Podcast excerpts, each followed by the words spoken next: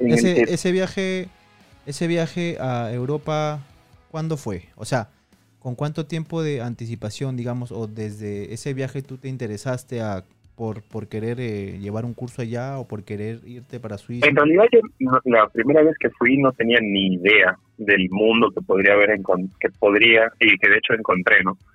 Eh, el tema viene de que en realidad el primer viaje que hago es simplemente por ir a ver familia, eh, conocer un poco el sitio y en el proceso de ir eh, me entero de un poco de las opciones que había, ¿no?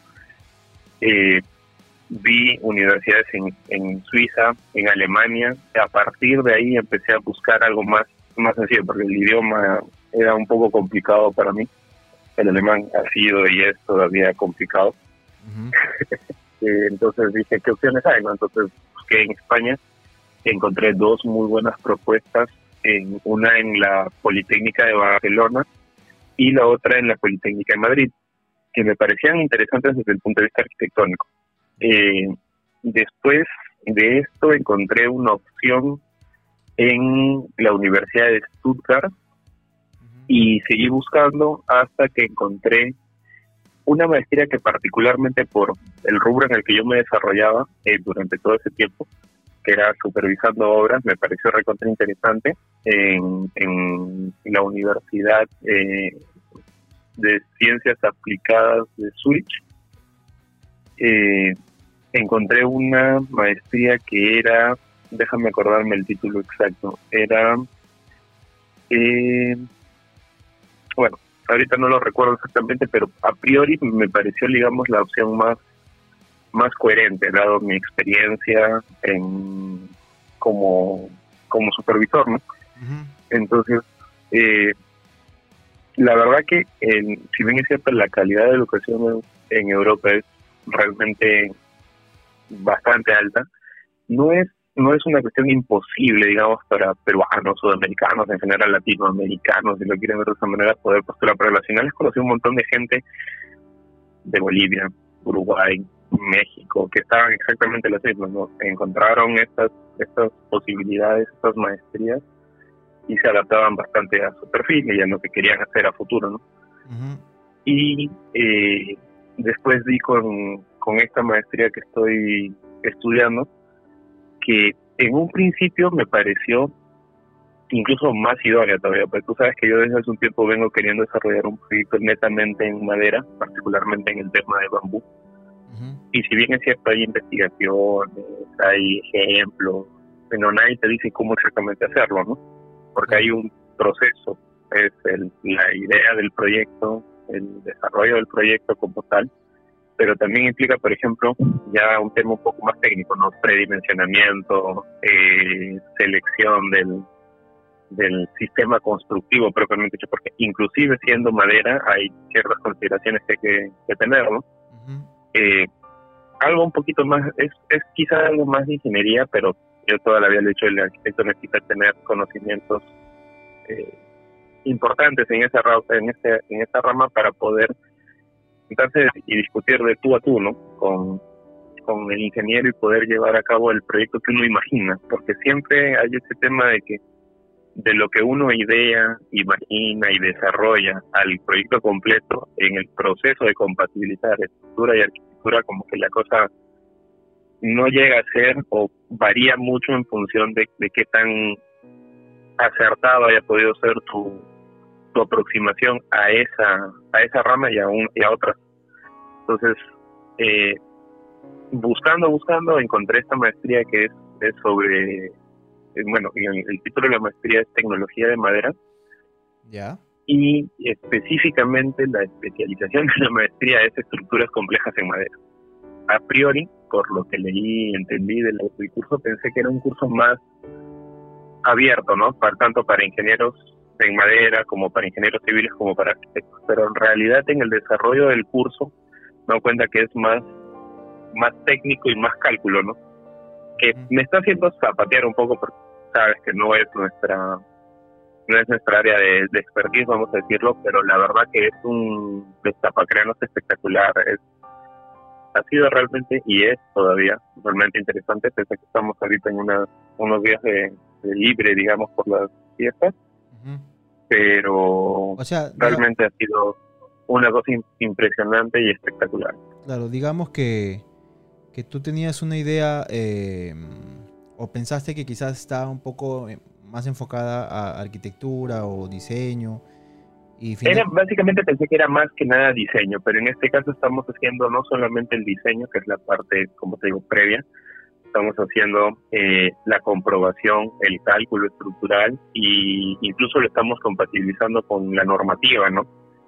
Eh, tanto a nivel de, en este caso, por ejemplo, el Eurocódigo, que es prácticamente se usa toda Europa, y algunas normas eh, específicas, ¿no? Como por ejemplo eh, la CIA, que es la como nuestro Reglamento Nacional de Edificaciones acá en Perú, pero para Suiza, o en el, ahorita no recuerdo el nombre exacto, pero la norma alemana, el que me parece que le llaman la DIN.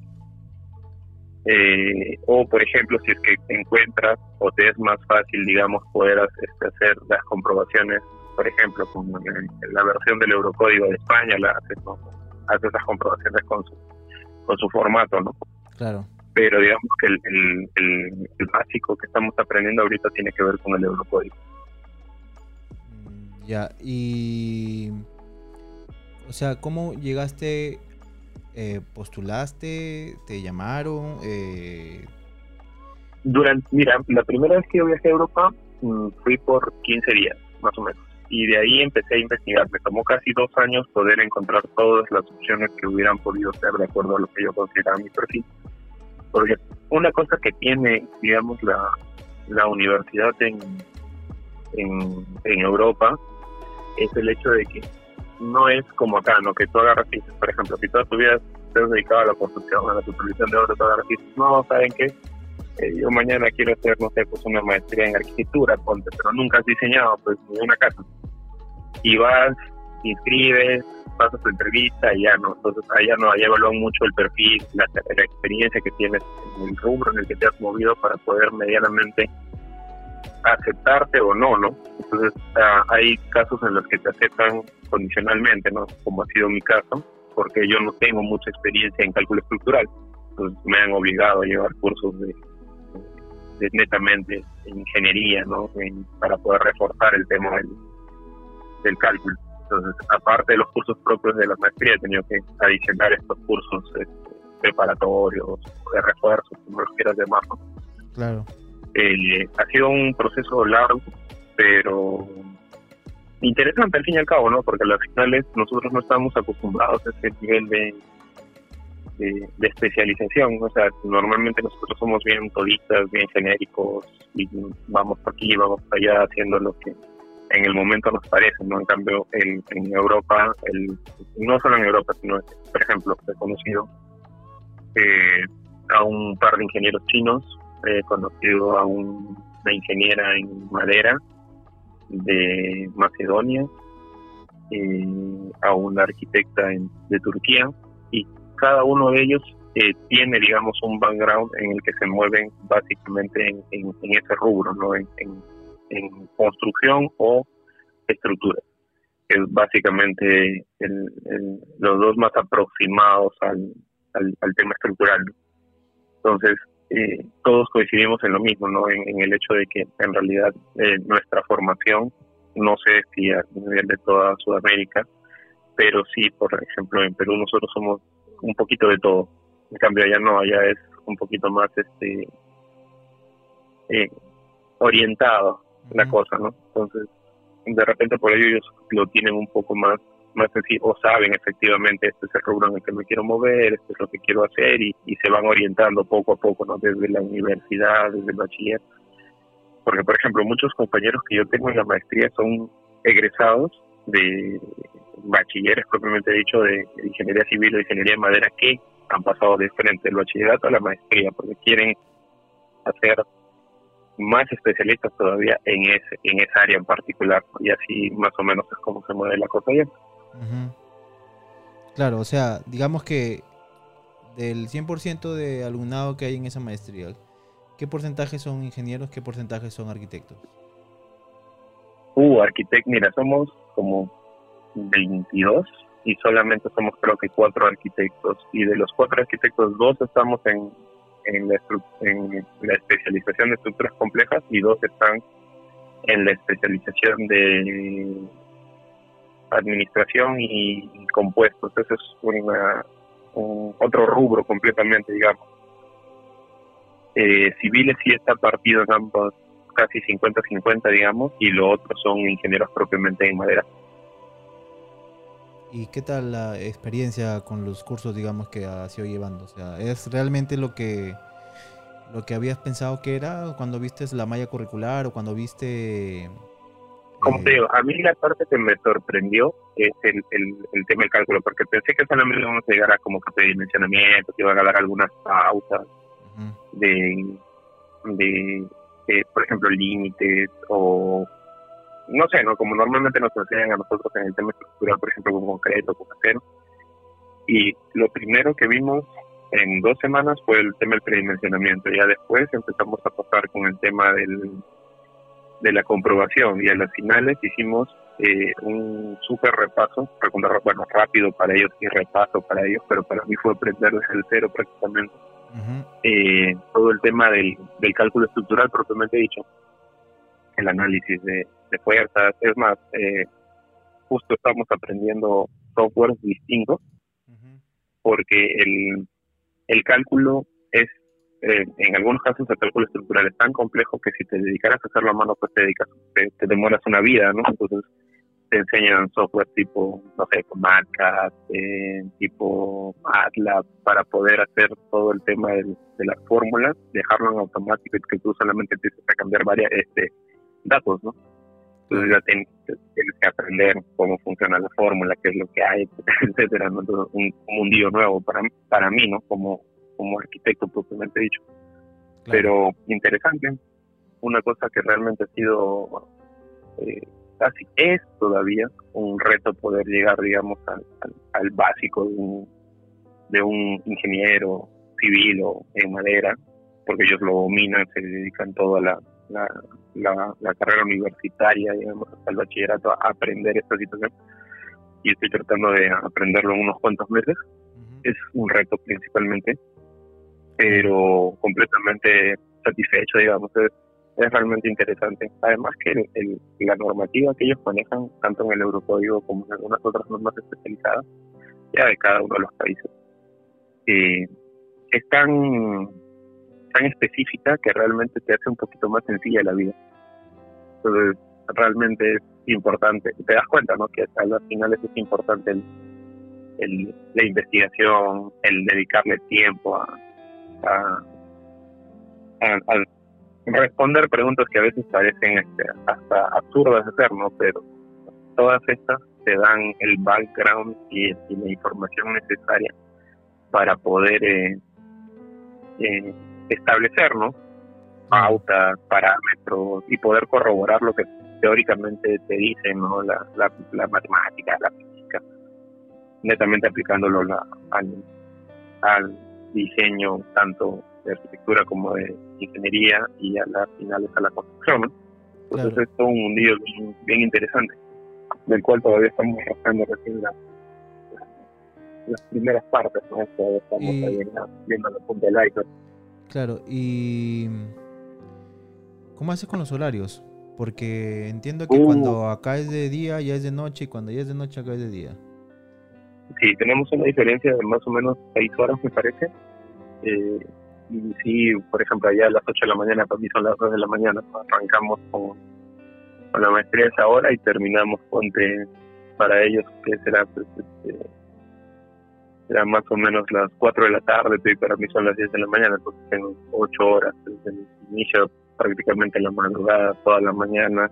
Eh, con eso, ¿no? ha sido un, otra de las, otro de los retos que hemos tenido que ir superando, ¿no? Por este, esta coyuntura que hemos vivido de la, pandemia que ha imposibilitado, digamos, el llegar a clases presenciales y, todo este tema, ¿no? Pero mal que bien la cosa se ha ido dando, han mantenido la plataforma y seguimos estudiando, ¿no? Así como le han pasado a otros compañeros aquí en Latinoamérica.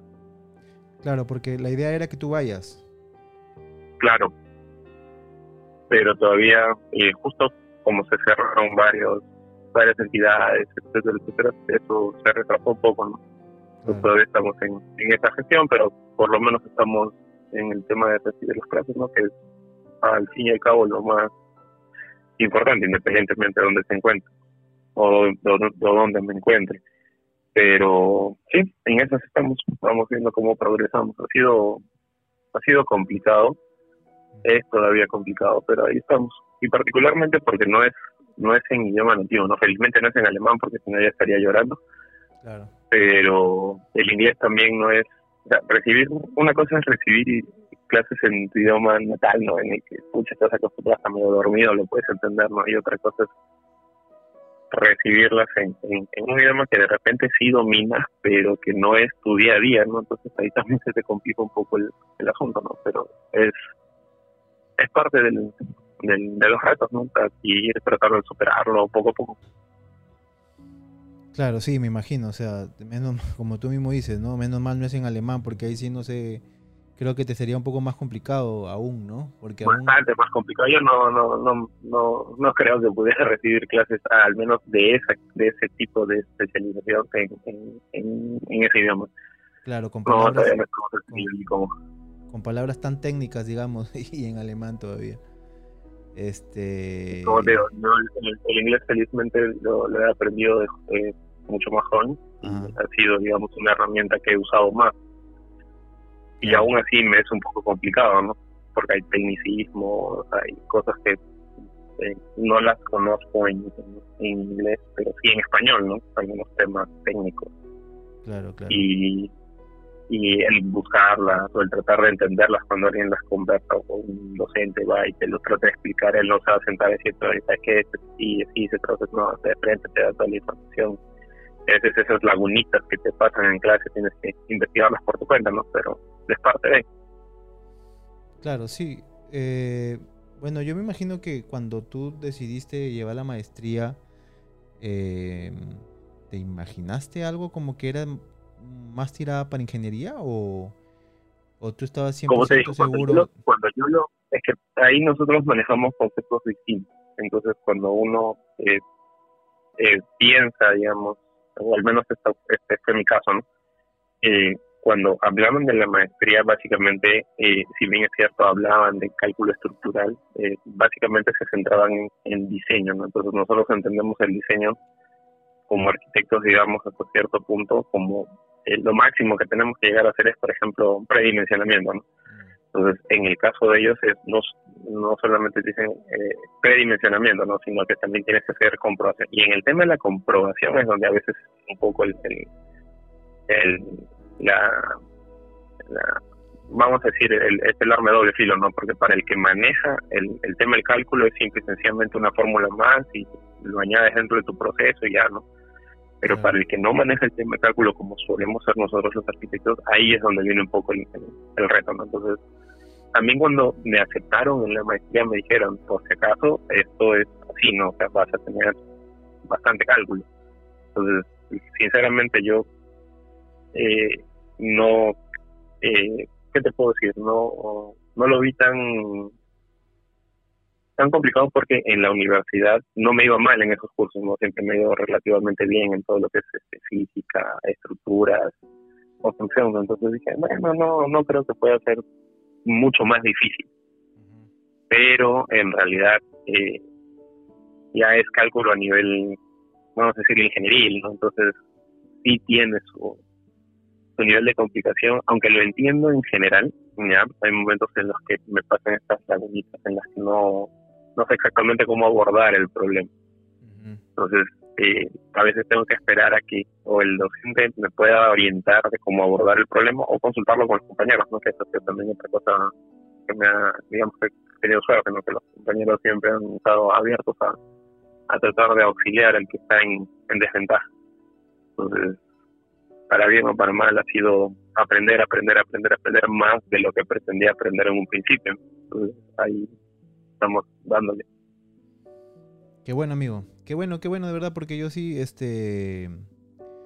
Bueno, yo que nosotros siempre conversamos, ¿no? Y nos contamos un poco las cosas que vamos haciendo. Y yo sé de, pues, de, esta maestría que en realidad fuiste a Suiza regresaste bien animado por la maestría y ya querías regresar de nuevo a, llevarla, pero por esto que pasó no, no se pudo, ¿no? Pero este, bien, bueno, yo creo que lo vas a terminar bien, ¿no? Eh, obviamente, no sé cómo harás porque seguro que no duermes, pero... Como digo, en, realidad la idea, eh, bueno, todos siempre iniciamos en, en nuestros, iniciamos las cosas que hacemos con el objetivo de querer completar. Yo soy un poquito más prudente en este sentido porque en realidad no es mi área.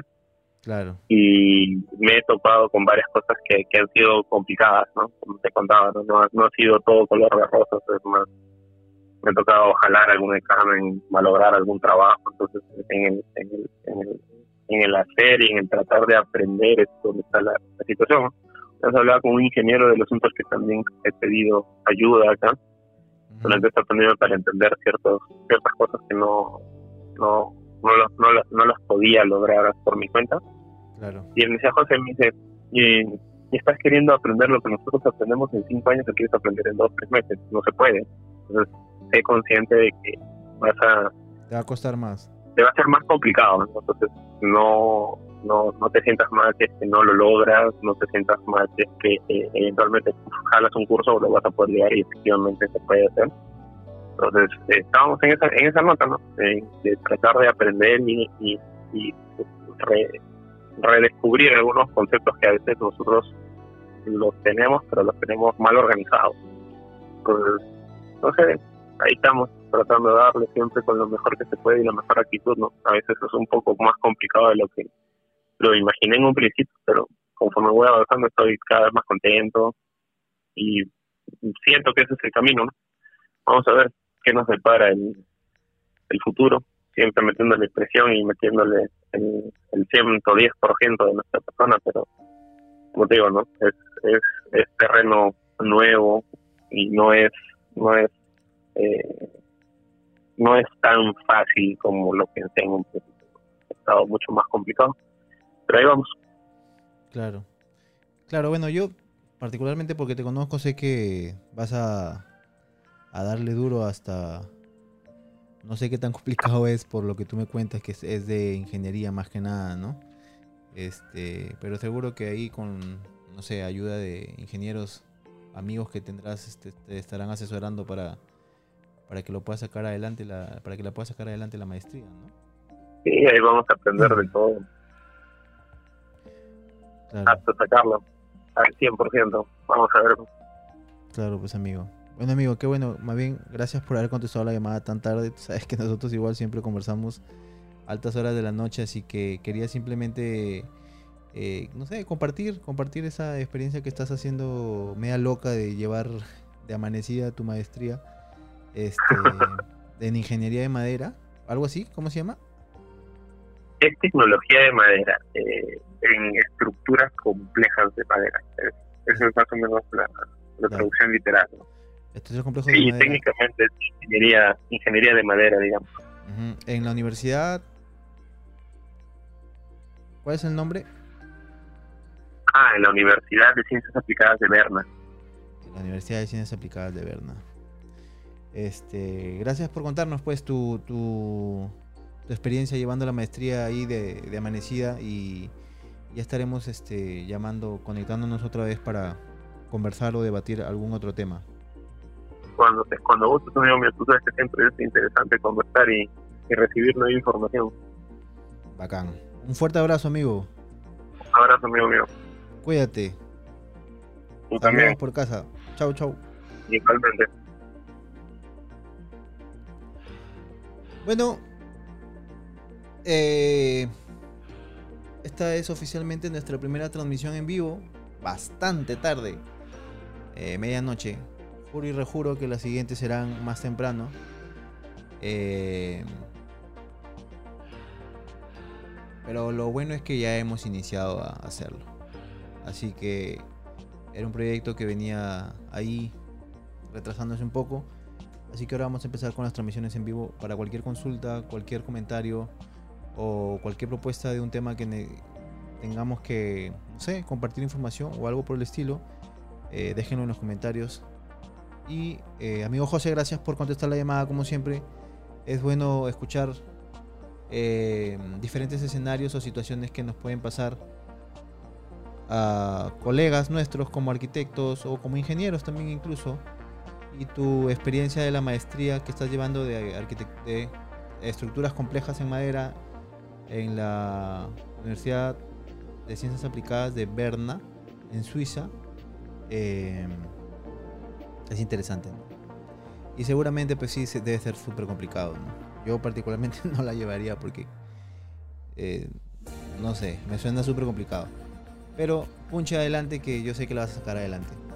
Entonces, nada, nos estamos viendo en una próxima emisión en directo. Juro y rejuro que va a ser eh, más temprano para poder conversar y puedan eh, hacernos sus preguntas a través de eh, esta plataforma.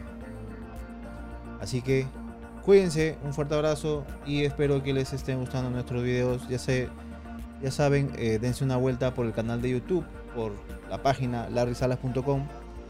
Y cualquier comentario pueden escribirnos en Facebook, eh, Instagram, YouTube. Incluso a nuestro correo que está en todos lados. Un fuerte abrazo amigos, cuídense. Chao, chao, chao. Facebook.